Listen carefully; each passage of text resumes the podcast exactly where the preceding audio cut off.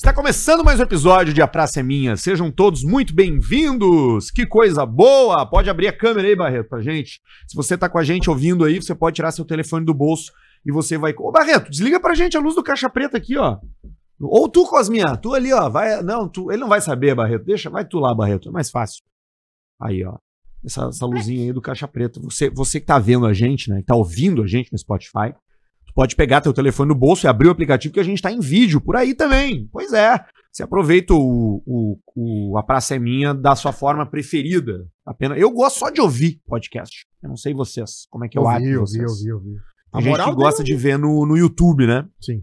Eu prefiro só escutar e imaginar que as pessoas que estão lá são muito mais interessantes do que elas são.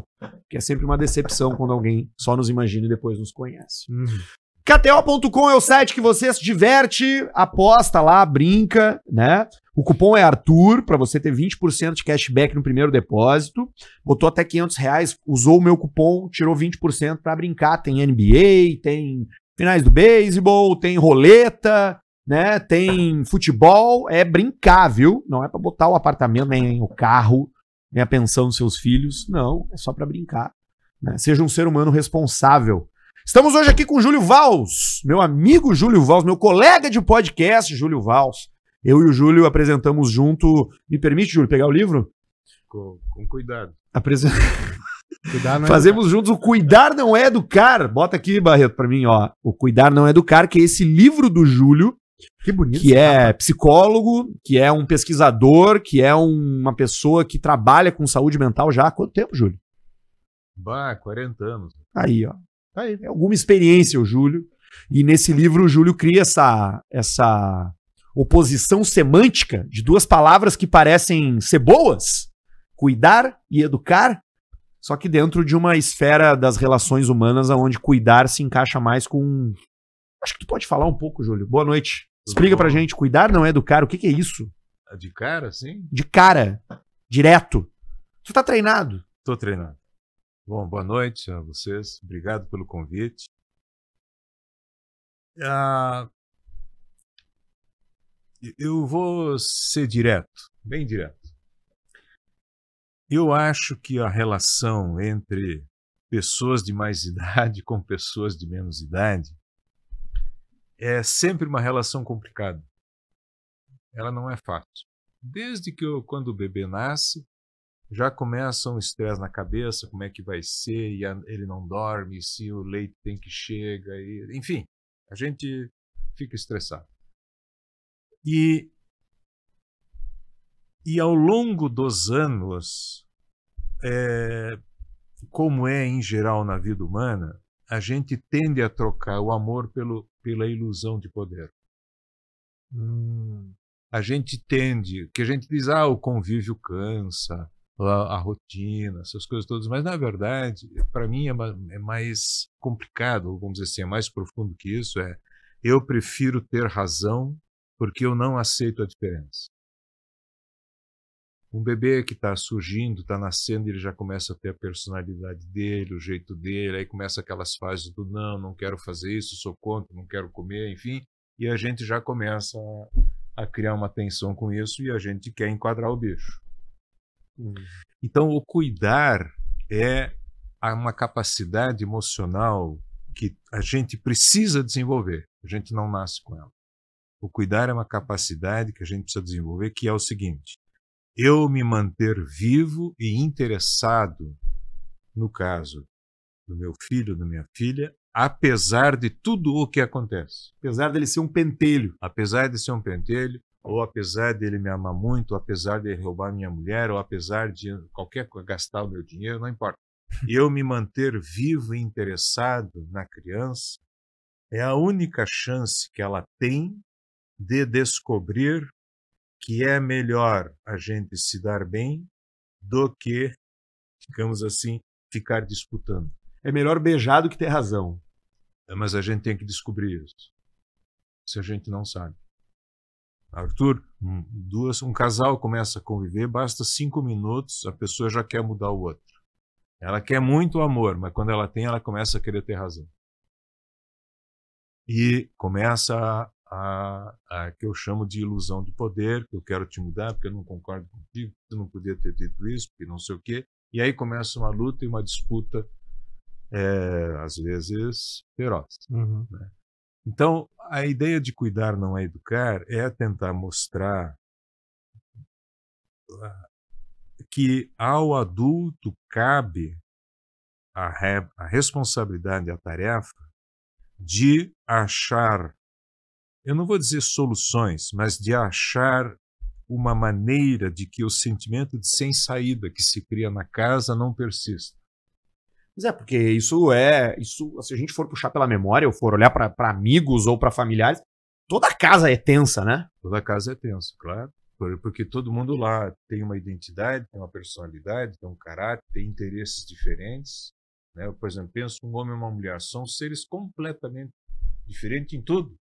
A maneira de sentir, de pensar, de cheirar, de viver, de viver, tudo são diferentes. E essa diferença, ou a gente tenta eliminar, que não pode ser assim como tu é, eu não, tu não, né? ou a gente aceita e acha um jeito de que isso não se torne um problema entre nós. O que, em geral, exige um esforço muito grande. Pois é, e. e em e geral, eu... as pessoas querem resolver, eu não gosto assim, acabou o assunto e cada um pro seu canto. Então, tolerar a diferença quer dizer cuidar, para que a gente volte a pensar e achar um jeito de que o convívio não se torne um inferno. é difícil, é. né? Eu mas, entendo muito. Mas isso vale para as crianças e os adultos. Tá não estou falando só de uma mulher, porque a gente precisa saber que é um ser humano que está se desenvolvendo.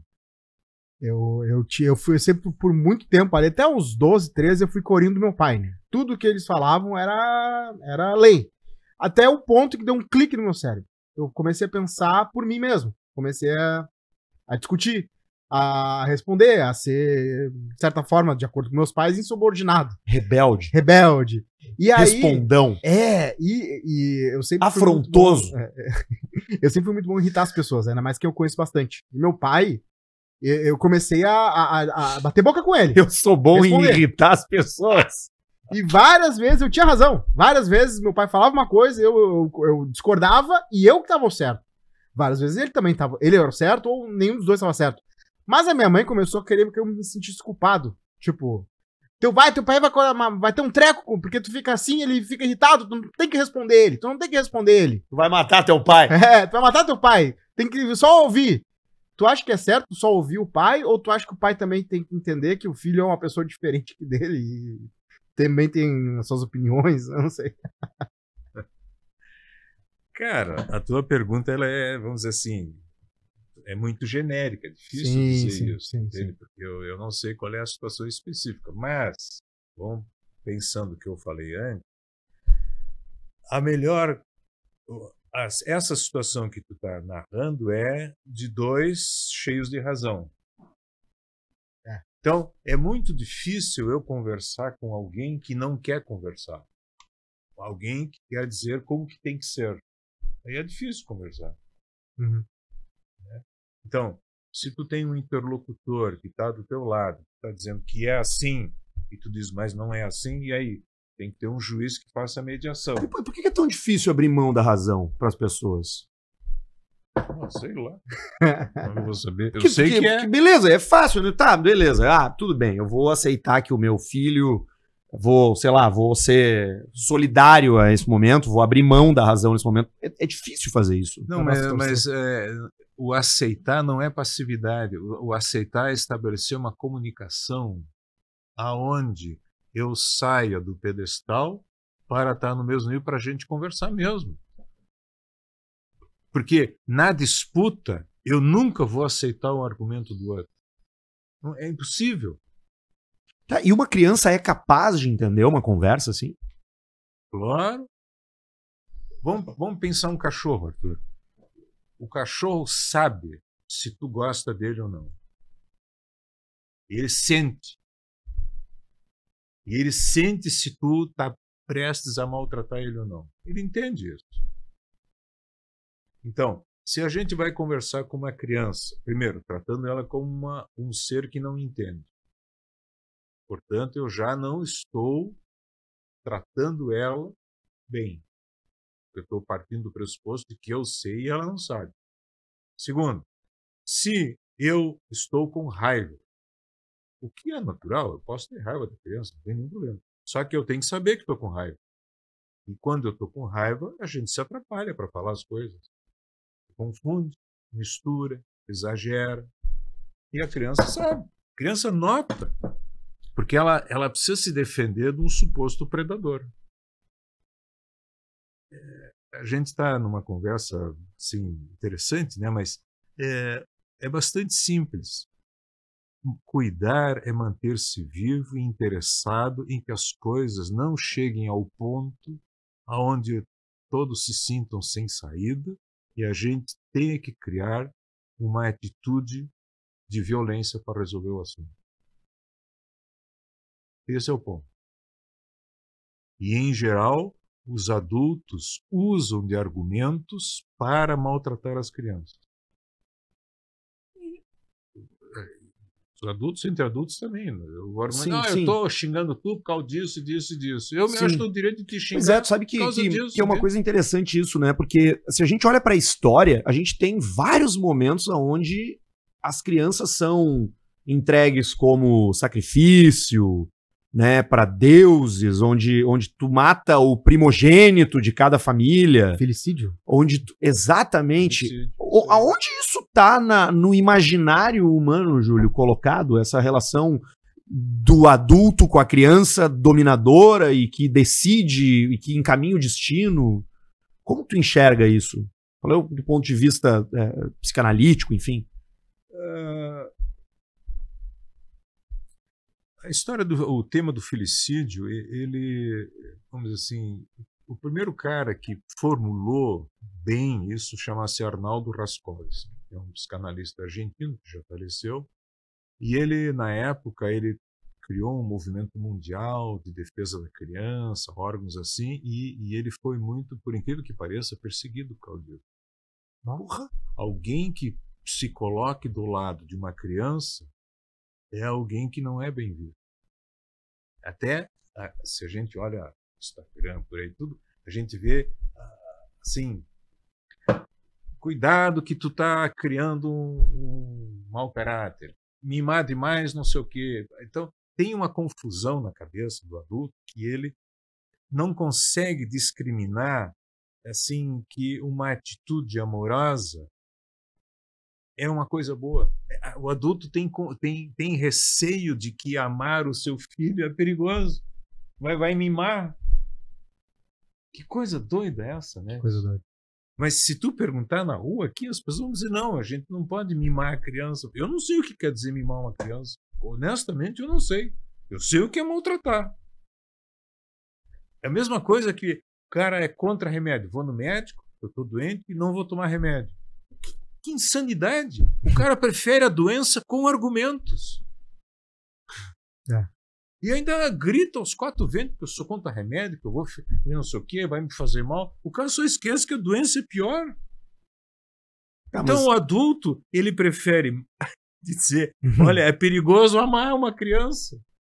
É melhor maltratar com argumento. Mas, mas, isso, mas isso se, mas isso está junto daquela de, dessa ideia de que tu vai mimar e tu vai dar muito presente e a criança vai se criar, vai crescer mal acostumada e menos preparada para encarar um mundo que não vai dar tudo para ela.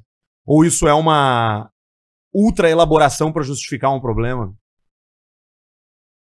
Por isso que eu te digo, tem na cabeça da gente adulta uma confusão que não consegue discriminar as coisas e faz confusão. Faz confusão mesmo. Uma criança, ela não precisa de tudo o que ela recebe depois para viver. Não Sim. precisa. Então, para que, que eu dou? Ah, não, porque eu gosto muito, eu amo ela. E é mais fácil porque eu não preciso brincar com ela. Ela brinca, brinca lá sozinha. Uhum. Né? Mas não é assim. É, vamos voltar ao filicídio, tá? para depois seguir nisso aqui. O filicídio é, é vamos dizer assim, se tu pega o reino animal, é muito raro tu encontrar um, um pai e uma mãe animal que maltrate seus filhos realmente. É muito difícil. quase não existe. A não ser porque nasceu já doente, faz uma seleção natural, e, enfim, por alguma razão é, de subsistência mesmo da espécie. Assim, não, um animal ele não, ele não cria um comportamento predatório sobre a sua cria. É muito difícil. Tá? Mas a gente sabe que existe, mas não é como no ser humano. O ser humano maltrata a criança com um argumento. É muito doido isso. E então, vamos pensar na história, né? Antigamente, quando a gente tinha filho, antigamente eu digo dois mil anos, três mil anos, quinhentos anos, os filhos não eram uma mão de obra barata para a terra, entende isso, mas não tinha é, método anticoncepcional, todo mundo tinha 10, 15, 20 filhos, né, ou muitas mulheres, por mesmo, bom, enfim, enchia de, de mão de obra. Quando não tinha comida, escassez de alimentos, se pegava uma criança e comia para poder alimentar a família. Isso está registrado na história. Então, tu vê que isso que a gente chama de vínculo de afeto, a gente pode, pode comer ele porque depois nasce outro. Uhum. com o, os séculos e com, vamos dizer assim, com o processo civilizatório, isso foi ficando menos aceito.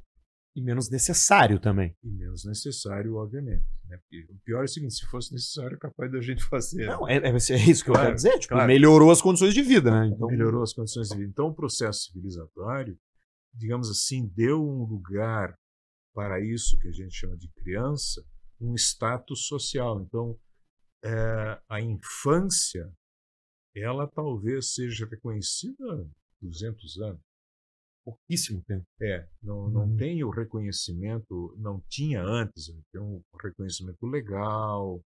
Tu, tu, imagina, a gente tem que ter um estatuto da criança e do adolescente. Que coisa doida. A gente tem que criar uma legislação para proteger as crianças. Que coisa doida é essa. E precisa. E olha, o, o ECA, o Estatuto do Adolescente, que é uma legislação moderna, quando foi tentado ser implantado no Brasil, houve uma discussão, olha assim, por anos, três, quatro, cinco anos, contra, porque isso aqui vai proteger a criança, vai se criar bandido com isso. E só estava se criando uma lei para proteger as crianças dos adultos maldosos.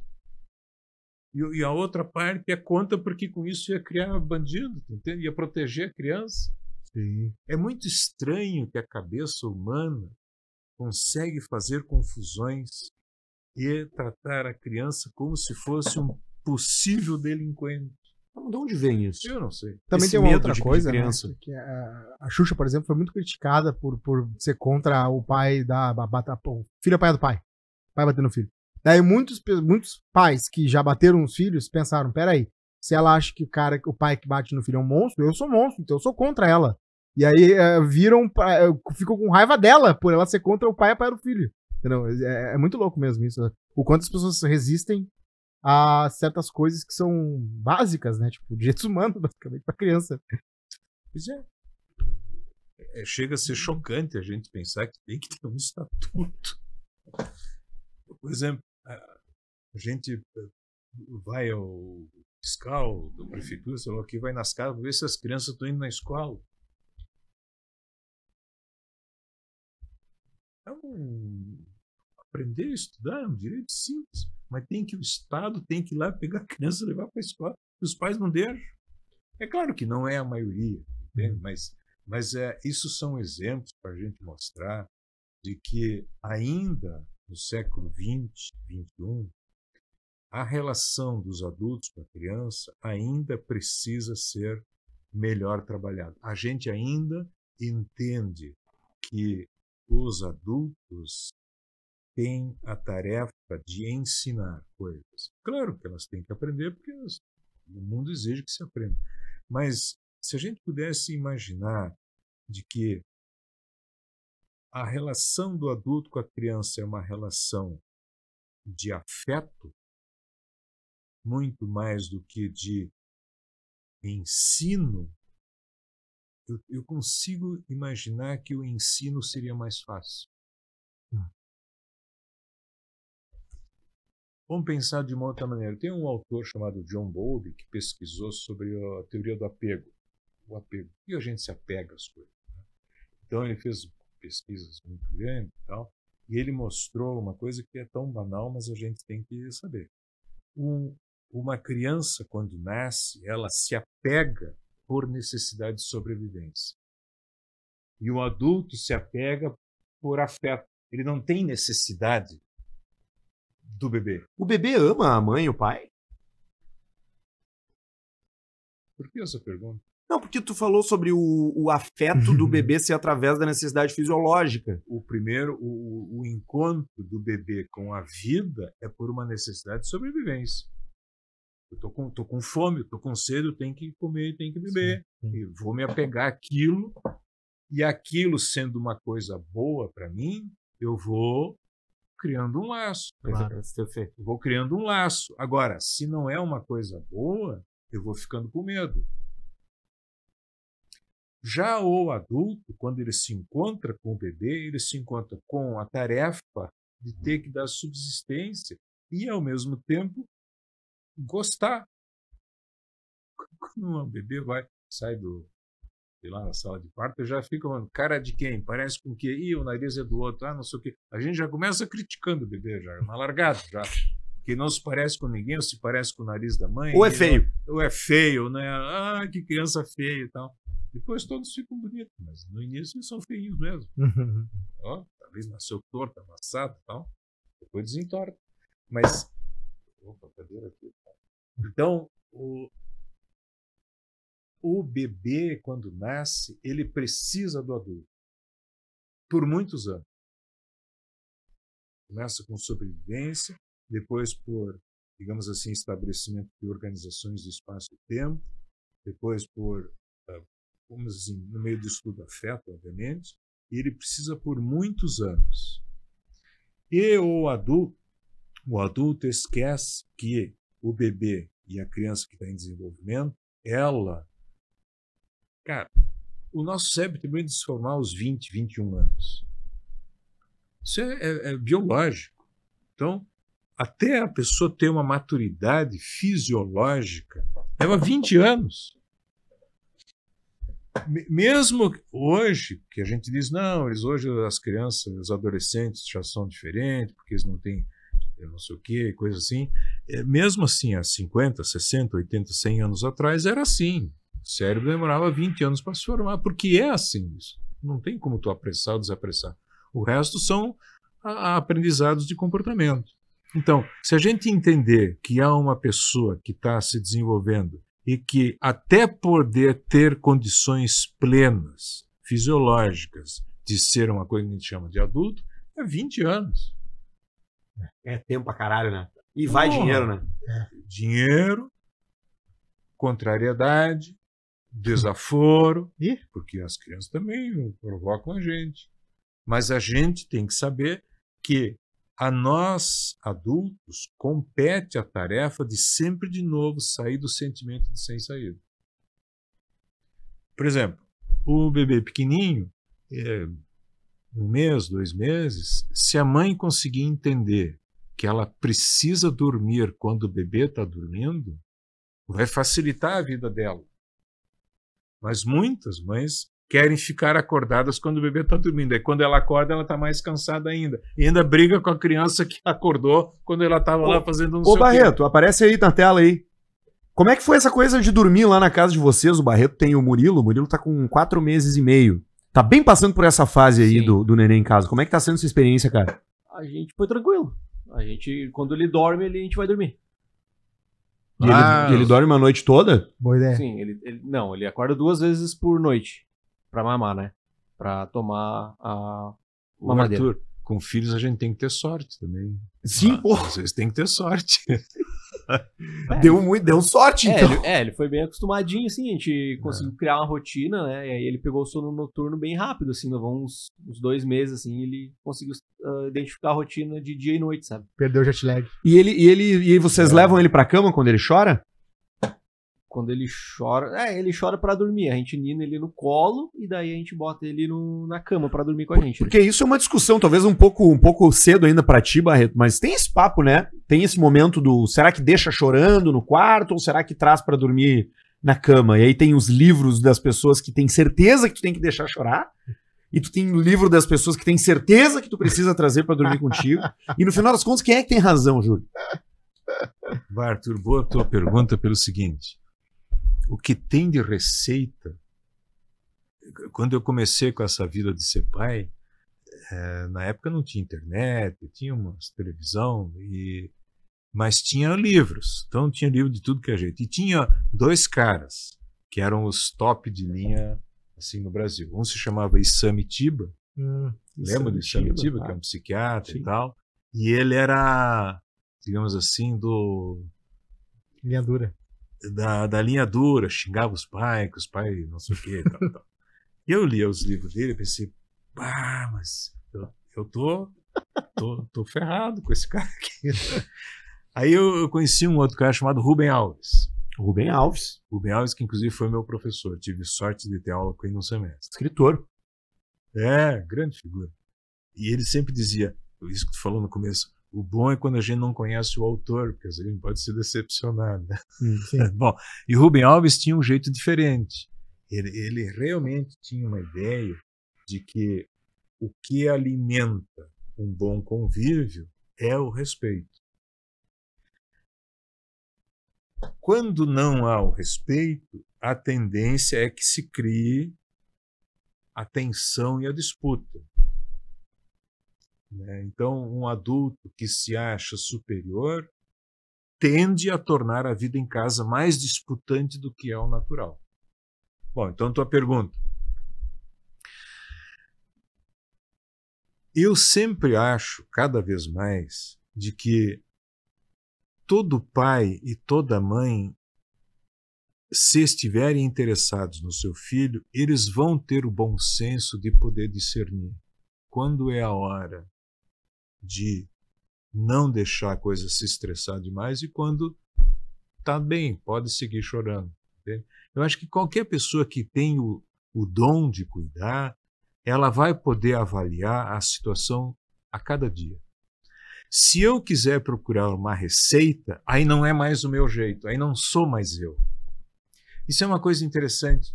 O mundo contemporâneo ele tem tanta informação, tanto conhecimento sobre as coisas, mas a dificuldade é o uso. Como que eu vou usar tanta informação? E em grande medida eu tenho que usar de acordo, no caso de relações eh, pessoais, né? Uhum. É, é, Por exemplo, eu sou, vamos supor que eu sou um médico, sou especialista lá em alguma coisa importante lá. Daí eu tenho o meu cliente que vai lá e eu dou para ele, olha, situação X, tem isso aqui, tal, tem essa terapêutica, não sei o que, tratamento tal, os avanços no, do conhecimento do códon X e da hermenêutica, não sei do que e tal. Estou usando essas palavras para brincar. Aí o, paciente olha assim, mas doutor, eu não quero nada disso aí. Isso vale para os filhos, né?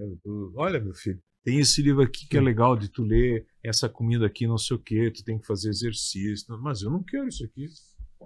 Então, vai da habilidade do médico de manter-se vivo, quer dizer, interessado no paciente, que é contrário ao terapeuta, que os conhecimentos dizem que é uma coisa boa, e o cara não quer aderir ao tratamento. É o velho, é o velho tratar igual criança, né?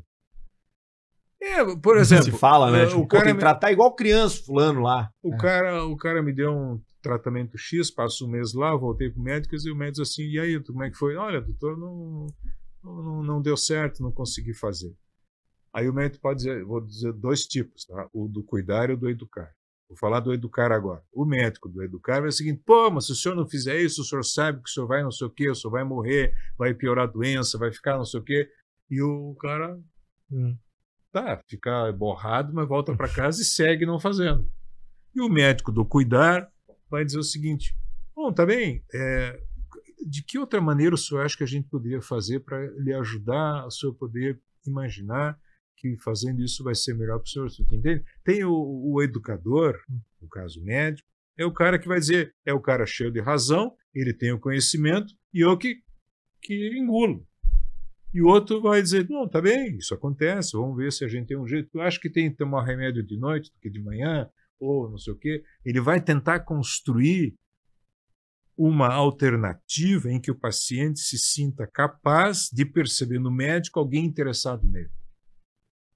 É.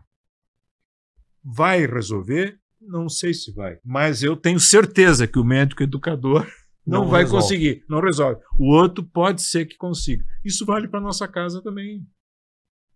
Isso não quer dizer que a gente está abrindo mão do conhecimento. Quer dizer que a gente está fazendo um uso aonde a pessoa perceba que eu estou interessado nela e que eu quero ajudar ela. Mas se ela não sentir isso em mim, ela não vai confiar no conhecimento que eu tenho. Não.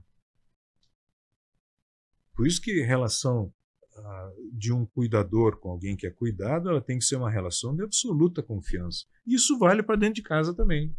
Então, se é melhor desse jeito, desse jeito, não existe uma regra.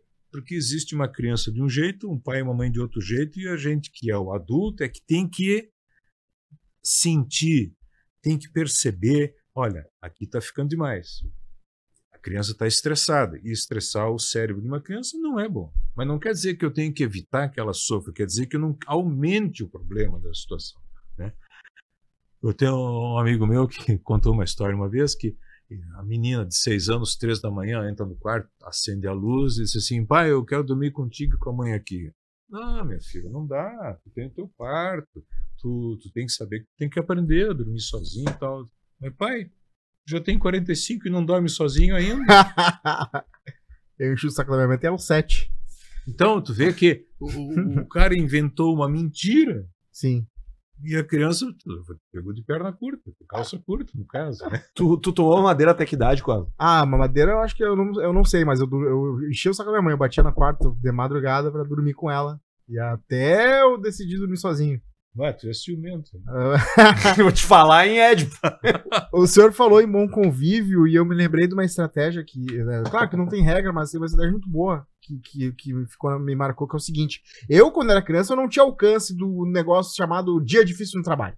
Então, às vezes, meu pai chegava puto e eu não sabia que ele tava puto por outras coisas. E aí, mas ele fazia o quê? Ele disfarçava. Daí chegava com aquele sorriso amarelo dele, e aí qualquer coisinha ele já explodia. E aí, o senhor falou que uma coisa muito eh, legal de fazer é tu chegar em casa e dizer pro filho, para né, mais velhos, claro, bah, pai, hoje tem um dia porrada, então já sabe, hoje eu tô puto. E é, legal, é uma coisa super simples, né? Que às vezes resolve muita coisa aí na família, né? Eu queria que tu falasse mais disso.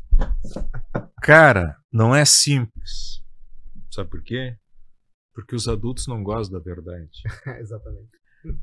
Ah, a verdade que é eu tô, não estou bem hoje dos cornos, não estou bem, é, eu, eu não quero. Então eu faço de conta que eu estou bem e explodo rapidamente. A coisa mais difícil no convívio humano é a verdade. Eu descobri a verdade. Quando eu digo a verdade, quer dizer eu poder perceber realmente o que eu estou sentindo Sim. e transmitir: olha, hoje eu não estou bem. Não estou bem. E, e o pior é o cara que não está bem todos os dias, né? Tem. Pô, aí é pior, porque daí, além do cara dizer, o cara não faz um esforço para ficar bem, porque o cara sempre acha um argumento para viver mal. Isso é outra coisa interessante. Né? Uhum. O cara, a gente usa a vida para viver mal. Sabia disso? Como assim? É, a gente usa a vida para viver mal. Elabora, pô. O que que tu entendeu disso? escolhas? É, a gente usa a vida pra viver mal, a gente tá vivo. Isso Pensa. é um fato Vamos- absoluto. vamos- tu- já que tu citou teu pai. O teu pai usa a vida que ia ter problema, dificuldade, faltou dinheiro, não sei o que e tal, para chegar em casa e viver mal contigo. Uhum. Podia ter ido pro outro lado? Podia ter. Não, ele podia chegar e dizer, olha, hoje eu não tô bem, mas vamos, vamos brincar. Vamos brincar aqui, se eu, se eu me irritar, eu te aviso. É viver bem. Vamos socar uma almofada junto? Vamos socar uma almofada e tal. Isso é viver bem. É verdade. Exato, acha que é verdade? Eu acho que sim, eu acho Tá, que tem, então tem- bem. Claro que nada é mágico também. Deixa, eu- deixa eu te perguntar sobre uma coisa, já que a gente tá falando nessa coisa de, de- de- do que, que é certo, o que, que é errado. Tem uma clássica também que é o deixar a criança brincar com arma. Se a criança brincar com arma, ela não pode brincar com arma, porque vai dar uma ideia de- errada na cabeça dela, ela vai crescer pra ser um bandido.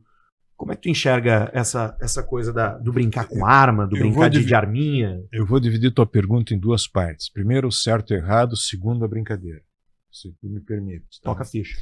É, o, é, isso tem a ver com aquela parte inicial do que a gente está conversando. É, quando a gente se torna pai e mãe, se cria um senso de obrigação dentro de nós, aonde tudo começa a se tornar pesado, naturalmente. A gente fica preocupado e tal. E, infelizmente, a gente tende a resumir a vida em certo e errado, e não em o que é melhor ou o que é pior para o convívio ou para que a criança possa, ah, vamos assim, ter uma relação melhor comigo. Ela pode criar problemas comigo, mas eu tenho que escapar de um jeito. Quer dizer, tu pode estar de mau humor, o teu pai chega em casa de bom humor e ele tem que aguentar o teu mau humor e dizer assim, meu filho, vamos ao seguinte, vamos nos organizar aqui, tu Sim. está chateado, vai no quarto, quando tiver melhor, volta. É. Agora, ele, que é o adulto, Uhum. dizer, dizer assim, olha, eu estou chateado, mas eu vou brincar contigo. Entende a diferença? Sim. É a mãe se adaptar ao sono do bebê. É a mesma coisa. A gente tem que abrir mão, temporariamente, de achar que a vida vive ao nosso redor para que a vida viva ao redor da criança.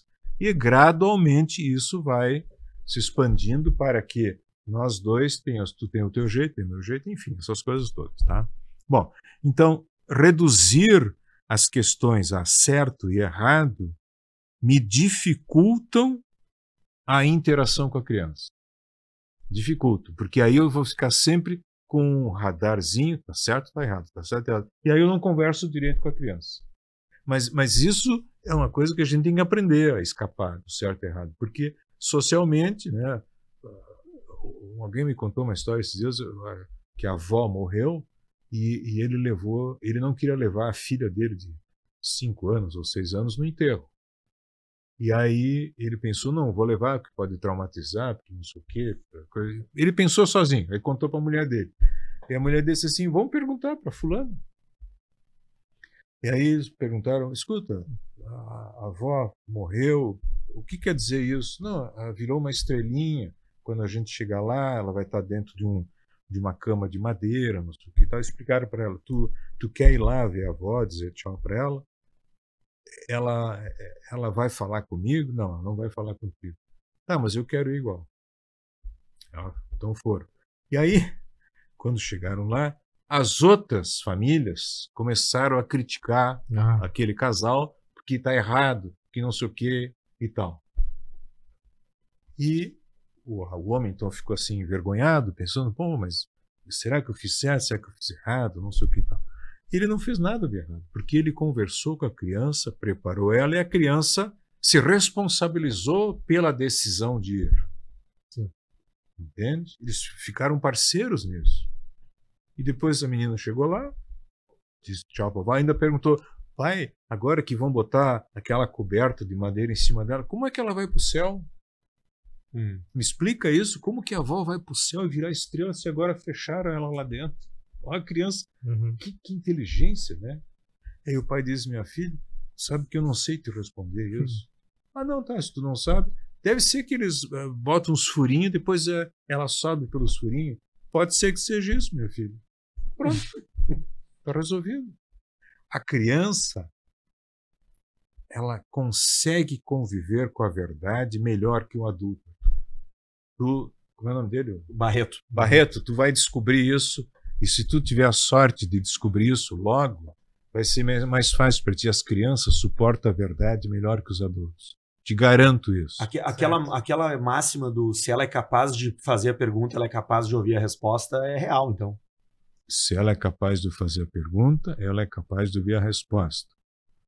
Mas isso não se aplica aos adultos. Os adultos são capazes de fazer a pergunta, mas não gostam da resposta. Hum. Mas a criança é capaz. Sabia disso? Muito interessante isso de a criança ser capaz de lidar com a verdade melhor do que a gente. As crianças, crianças adotadas, cara, é impressionante. Eu, né? Minha profissão me permite ter tive a sorte, no caso desse assunto, né, de descobrir isso que as crianças elas têm uma habilidade de lidar com a realidade melhor que nós. Por incrível que pareça, mas a gente acha que é o contrário, que a gente é, lida melhor a com a gente tem realidade. essa dificuldade, né, de falar sobre esses temas, né? Uma, um caso de adoção, fica aquela. Pô, como é que nós vamos falar que ele é adotado? Qual é o melhor momento? Quando alguém morre na família, como é que a gente vai comunicar isso? Porque a gente quer ter a resposta só na nossa cabeça. A gente que, que nem o caso que eu contei, o homem, o- no caso o pai, começou a pensar que daí a criança, que não sei o quê, aí ele vai criando uma teoria e, e um arcabouço, causas e consequências e não se relaciona. Isso é educar, Arthur. O educar é quando eu tenho tudo na minha cabeça, eu sei tudo e não interajo. O cuidar, não. O cuidar é eu sei de algumas coisas que a criança ainda não sabe e eu vou conversar com ela. E pronto. É que é, tão estranho, eu até imagino que para vocês isso deve ser estranho, mas vem cá, mas as crianças não entendem, elas entendem. Cachorro entende, criança vai entender mais ainda. É claro que cada idade tem um grau de comunicação diferente, um tipo de comunicação diferente. É óbvio que sim. Então a gente tem que se adaptar. Arthur, tu pede uma criança de 4 anos, meu, meu fulano, da onde que vem o vento? Das folhas. Elas chacoalham e fazem vento. Agora tu não pode dizer para ela que é mentira isso. Porque ela não tem capacidade de entender que o vento é E- e- ocasionado por a mudança de temperatura.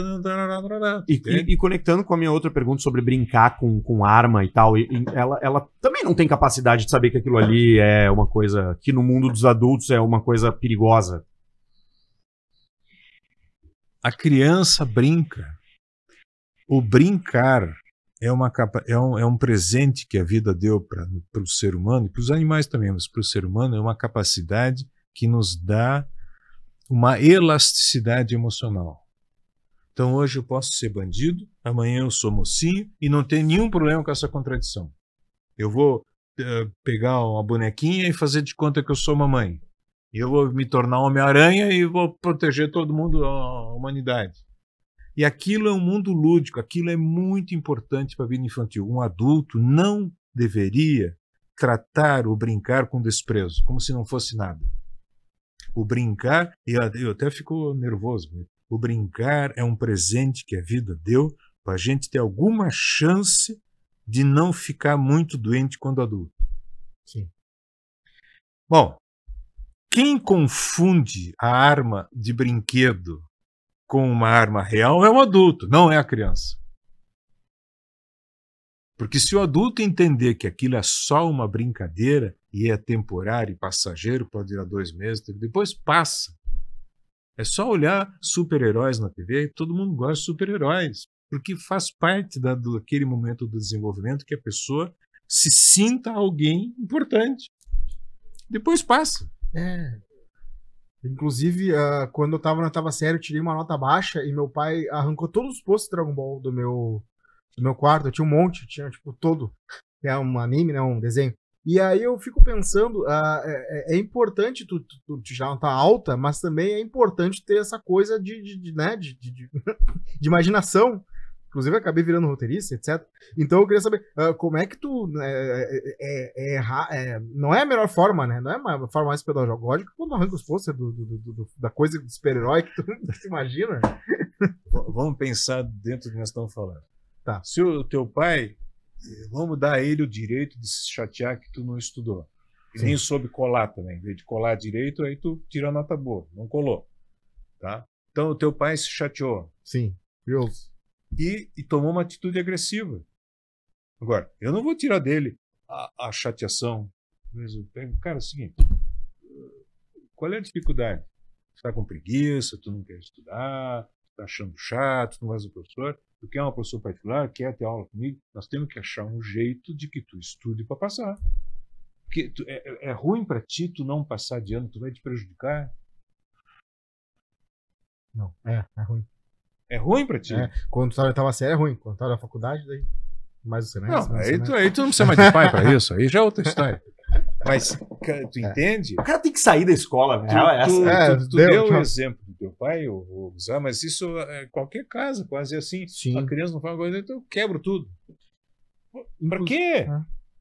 É. É por causa disso que a gente está falando. As pessoas educam e a criança não obedece, tem que ser maltratada.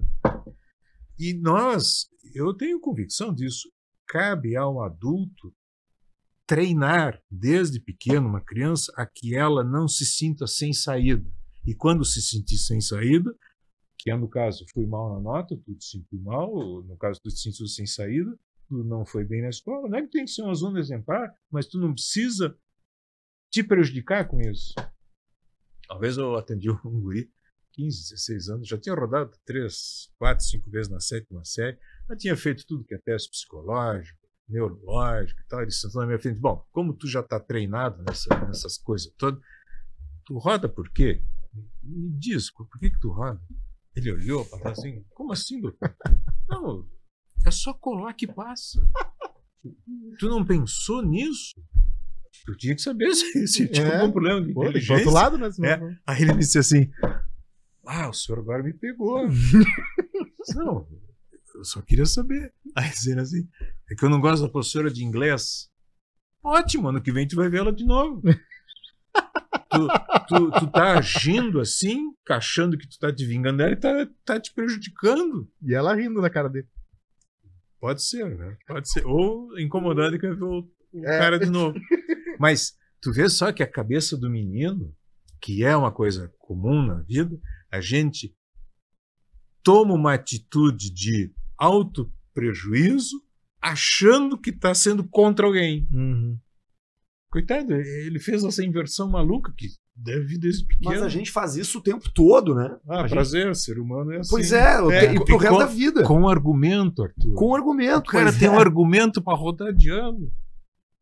Eh, Pode ser que. Eu não consigo mais entender isso, talvez porque eu já aprendi isso, mas eu, eu, eu escuto isso todo dia no consultório.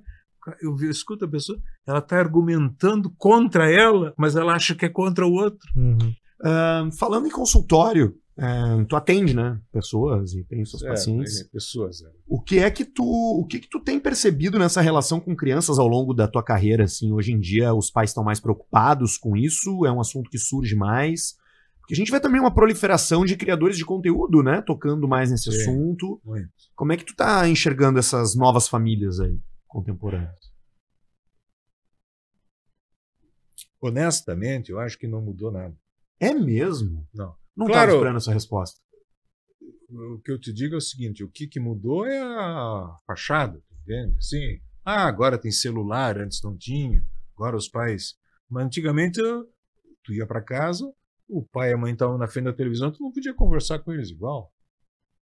Só que era, em vez de estar no Mudou o celular, device. mudou o device, claro.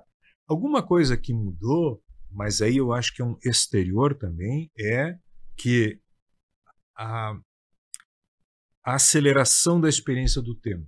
Tudo está mais acelerado, tudo é mais rápido, a gente está mais comprimido.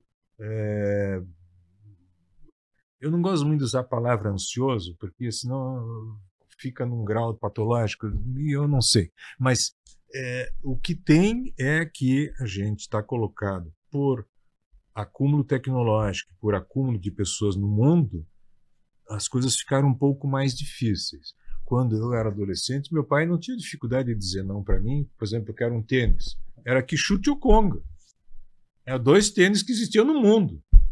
E All-Star. Então eram três. Hoje é um para cada hora do dia. E aquilo é jogado para cima da criança e ela se identifica com aquilo e, e para ela é importante ter um de cada tipo. Mas eh, não é real isso. Isso é imaginado. Então, o que para mim continua igual é que, fora isso que eu já te disse que são fatores externos, é que o convívio entre adultos e crianças, em geral, não é fácil em nenhuma casa e nunca foi. E a, dificu eu, assim, a dificuldade que os adultos têm de sair desse lugar de educar, que é competir com a criança e achar que tem que treinar ela bem, para um lugar de cuidar, que é aprender a ensinar uma criança que conversar é o melhor caminho, a gente tem que aprender isso. A gente tem que aprender que conversar é o melhor caminho para que ao longo do tempo a gente resolva as coisas. Pode ser que não resolva na hora, mas ao longo do tempo sim. Porque se eu não converso, cria na criança uma fantasia de é, o que, que meu pai está pensando. E, e, me diz uma coisa. minha mãe. Ainda, ainda se bate muito em criança dentro de casa? Aquela pal, palmada, cintada. A gente teve a lei, né, anti-palmas, anti-bater na criança há um tempo atrás aí. É, como é que tá isso hoje? Isso? Porque era uma coisa super comum. Eu apanhei do meu pai, o Cosmo apanhou do pai dele. Barreto, apanhou do teu pai também, Barreto? Não. Não apanhou? Não. Porra, que sorte a tua. Mas era algo que a gente via acontecer, né? Como é que tá isso hoje, Júlio? Eu não sei te dizer. Não sei mesmo, porque como é que a gente vai pesquisar uma Não, mas eu digo, não, dessa? não surge, os pais não falam, ah, tive que dar uma palmada no meu filho, doutor. Ou uma Surge, criança fala, ah, meu pai claro. deu um tapa no rosto. Claro, Hoje é mais surge. tabu, né? De falar. Não, é, de falar, mas. É... Cara, vamos, vamos, vamos imaginar o seguinte: que vamos supor que, juntando o grau de doenças mentais que existe, vamos supor que 10% da população tem doenças mentais graves. Graves que eu digo não só depressão, transtorno bipolar, esquizofrenia, ou transtornos mentais comuns, mas chega a 10. Eu, eu participei de uma pesquisa tempo de base populacional que o, o, numa cidade do interior, uma pesquisa bem feita, que o, o nível de transtornos mentais é, não graves chegava a 30% da população. Cara, Tá? Isso antes da pandemia. um em nós, então. É, mas ah, tu bota aí 10% das pessoas são alcoólatras.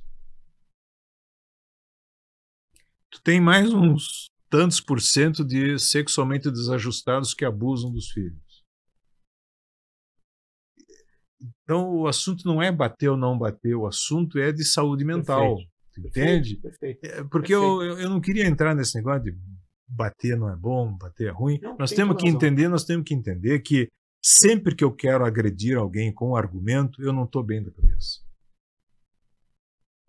Não estou bem. É um desdobramento. É um desdobramento. Quando eu quero agredir com argumento, eu não estou bem. Mas a pessoa que vai fazer isso acha que está bem. Isso é que é o pior. Uhum. Porque a, a pessoa, quando ela não está bem, ela não tem autocrítica. Ela acha que ela está bem, que ela está acima do bem e do mal, que ela vai fazer o que ela quiser. E, e como é que alguém entra nesse caminho do aperfeiçoamento aí? De se tornar uma pessoa que tem essa clareza na hora de. Começou ali o conflito, sentiu a faísca, é capaz de parar, botar o pé no chão, analisar a situação.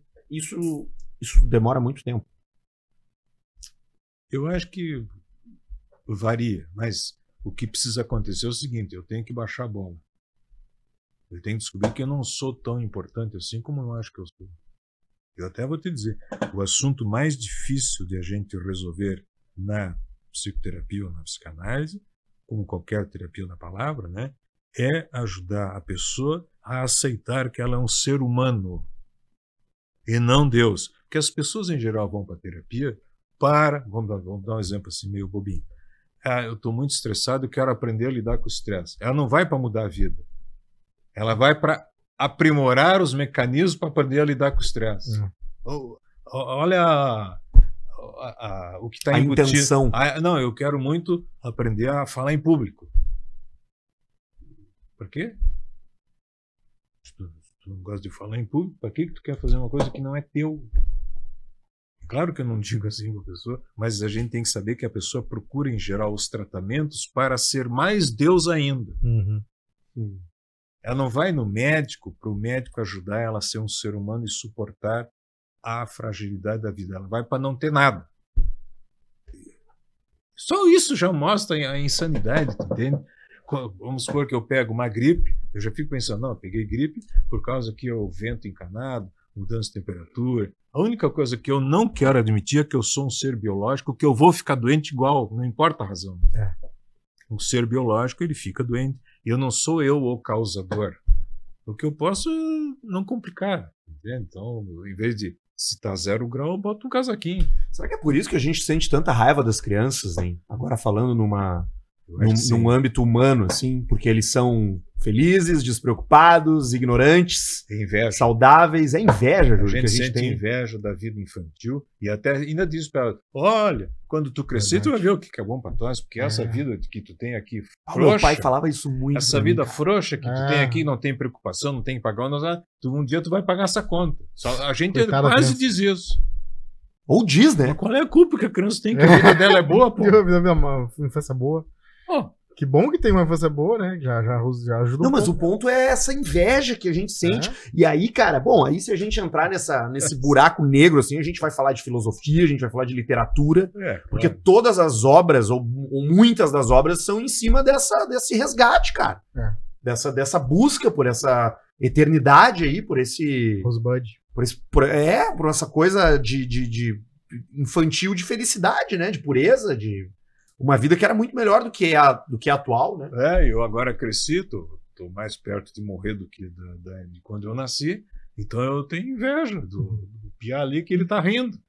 É. Ele não sabe que tem guerra lá na- no Israel, que os russos estão brigando com a Ucrânia, agora ele tá aqui querendo que eu brinque de carrinho com ele. Ele não sabe que a vida é difícil? Não, ele não sabe. E não tem que saber ainda, não, porque ele, ele ainda precisa brincar. Claro. Tem bastante tempo Tu depois pra matou a charada. Eu acho que tu tem razão. A gente sente inveja da vida boa, mas da vida boa não é das coisas que elas têm. A vida boa é que é uma vida mais tranquila. É, mas a eu, ignorância é uma benção. Inocência A e ignorância. ignorância é uma benção. Tu não- e a a ignorância, eu digo o ignorar. Uma criança ignora a guerra. mas, mas eu- só para consertar. As crianças também têm sofrimento. Não, claro que tem. Tem, tá? Ah, Senão a gente tá achando que não. Elas também sofrem de coisas internas delas. Sentimento de culpa, eh, sentimento de inferioridade, enfim, dificuldade para aprender não sabe bem, ah, não está conseguindo aprender, se adaptar. As crianças também têm dificuldade, tá? Não, não é uma maravilha, como a gente está dizendo. Mas o adulto acha que a vida dela é melhor do que a dele. Usa a vida para viver mal, entende? É. Oi, não, eu não tenho que comparar a vida dela com, com a minha. Eu cresci, e quando ela crescer, ela vai ter o mesmo problema que eu, ou mais. Deixa eu fazer uma pergunta nada a ver agora. Tá, Como calma. é, como é que foi conhecer o Jô? Foi no Jô, né? Foi. Como é que é o Jô? Era o Jô? Eu não sei porque ele não deu muita bola para mim. Como assim? Talk show é assim. Talk show tu entra lá, faz entrevista. Não, é engraçado. É, eu fui lá por causa do livro. Eu e o Paulo Sérgio Guedes, né? A gente foi junto pra, por causa do livro do Sentimento de Culpa. E, e o Jô tinha uma estratégia interessante. Ele gravava 18 programas, segunda e terça. Começava segunda, oito da manhã, terminava terça, sete da noite. Vagabundo. E nós tivemos o azar de ser o último. O último da terça. O último da terça. Então ele já estava. Sim. Já tava. Ah, que péssimo. E a banda soprando corneta É. em dois dias. Com bira cansada, É. branca. Tá, eles estavam- a gente vê que ele vai cansando, né? Então a gente chegou lá duas horas antes, tinha que ir lá para Maquiagem. maquiar essas coisas todas. Então a gente fica assistindo ele entrevistando do- da TV lá no- na, na sala. Lá. Então quando a gente foi chamado para ir no auditório, vai sempre de três em três, né? E aí a gente entrou lá e tal. Ele já estava sentado na mesa lá, não, não conversou. E a gente tinha um roteiro de perguntas pré-estabelecidas com a, com a produção dele. Ele não fez nenhuma das perguntas que a gente combinou. Começou a falar da roupa e não sei o que e tal. A gente ficou um pouco atrapalhado no começo, mas depois é, foi. Mas assim, o, o Jô, para mim, foi: eu sentei lá naquele lugar, me levantei e fui embora. É bem comum isso. No Letterman Não, também é não teve nada além disso. entendeu? Quem é que tava lá de famoso lá no dia de vocês? Tu lembra? Tipo, você geralmente era um artista ou dois tinha e um uma, escritor. tinha uma né? comediante chamada Dadá. Muito divertida. Dadá. acho que- A Dadá. Não acho é que ela Tatá. É, Ou- o- é a Dadá. A Tatá não, é a Dadá mesmo. Dadá. é, é. E, e, era, um- e tinha um, um comandante de um avião lá, uma coisa assim. Cara- que coisa- cara interessante. é. Era bom o programa do João, né, cara? É, era mas legal, era não. três por dia. Imagina quanta pauta tinha que ter. Mas eram entrevistas curtas, né? Eram É. entrevistas de É. 15, 20 minutos cada uma. Eles editam bastante. Às vezes vai meia hora e tu fica, aparece 15 minutos. é. Eles editam bastante. Editar. Mas assim, eu não, não, não troquei nem só aquela, bra, aquela mão que ele deu ali, tudo bem e tal. E Depois não teve mais nada também. não. É até porque a gente teve que sair correndo para pegar o avião. Puta, Eles, não- eles não, não deixaram, botaram vocês nem num hotelzinho. Não, botaram. Eles nos levaram domingo para lá. Domingo, ficamos domingo Ah, legal. com No Rio de. Janeiro, no Projac.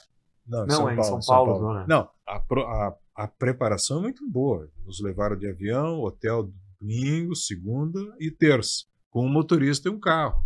Ah, Tudo assim, né? A refeição tudo pago, chama o motorista que vai aonde que quiser ir e tal, tudo tranquilo. Assim, uma coisa bem profissional mesmo. Bem... O cara era bom. Que legal. Isso não tem mais, Ezo, porque já não tem pô de pá, flow, não existe isso. De levar, botar no hotel. Júlio, cuidar não é educar. A Feira do Livro tá acontecendo em Porto Alegre nesse momento e o livro tá lá? Verdade. Tá na banca dos autores independentes. Ah, sim. Hum. Tem uma banca dos autores independentes, porque fui eu que editei o livro. E, e tem para vender também na rede sinodal, eles vendem online. Na, na Amazon, talvez daqui a duas ou três semanas só. Eu já li esse livro, é muito legal, tá? É realmente muito bom esse livro, dá, gera inúmeros insights sobre essa, essa, esse modo que o Júlio que o Júlio enxerga essas relações humanas e então tá super indicado. E se você for de Porto Alegre ou da região e for passear na feira, já sabe onde encontrar. Vai estar lá na banca dos autores independentes. Júlio, muito obrigado por ter vindo, cara. Bom, eu que muito agradeço. feliz em te ter aqui. E agradeço. aproveito para convidar todo mundo a escutar também o Cuidar Não É Educar, que é o podcast que eu falo, que eu faço com o Júlio lá Tá bem legal. onde eu tento É. facilitar para o Júlio brilhar, porque na verdade todo conhecimento, toda a tese vem dele. A gente tem conversas muito bacanas, tá no Spotify também, tá no YouTube também, o Cuidar Não É Educar. E era isso, Júlio. Cara, muito obrigado para ti também. Muito bacana. E eu, eu queria dizer o seguinte: eu- o livro esse, ele não está ele não tá pensado como que tem que fazer. Ele está realmente pensado para que os pai e a mãe possam acreditar na sua intuição cuidadora e tentar escapar da obrigação de treinar o filho. Porque casa é convívio. E convívio, ou a gente parte para fazer disputas, ou parte para aprender um com o outro. Isso é uma decisão que a gente tem que tomar. Ela não é. A gente tem que fazer esse esforço. Não, eu quero ter um convívio com meu filho. Não vai ser fácil com a minha filha, né? Não é fácil o convívio humano. E, portanto, uma família é convívio. E o objetivo do livro é dar ferramentas mínimas assim para que a gente possa pensar antes e depois do problema. Que na hora do problema a gente se atrapalha sempre. Na semana que vem a gente tá de volta, né, Cosminha? Isso aí, fechou. Tá, tchau pra vocês. Beijos. Um abraço.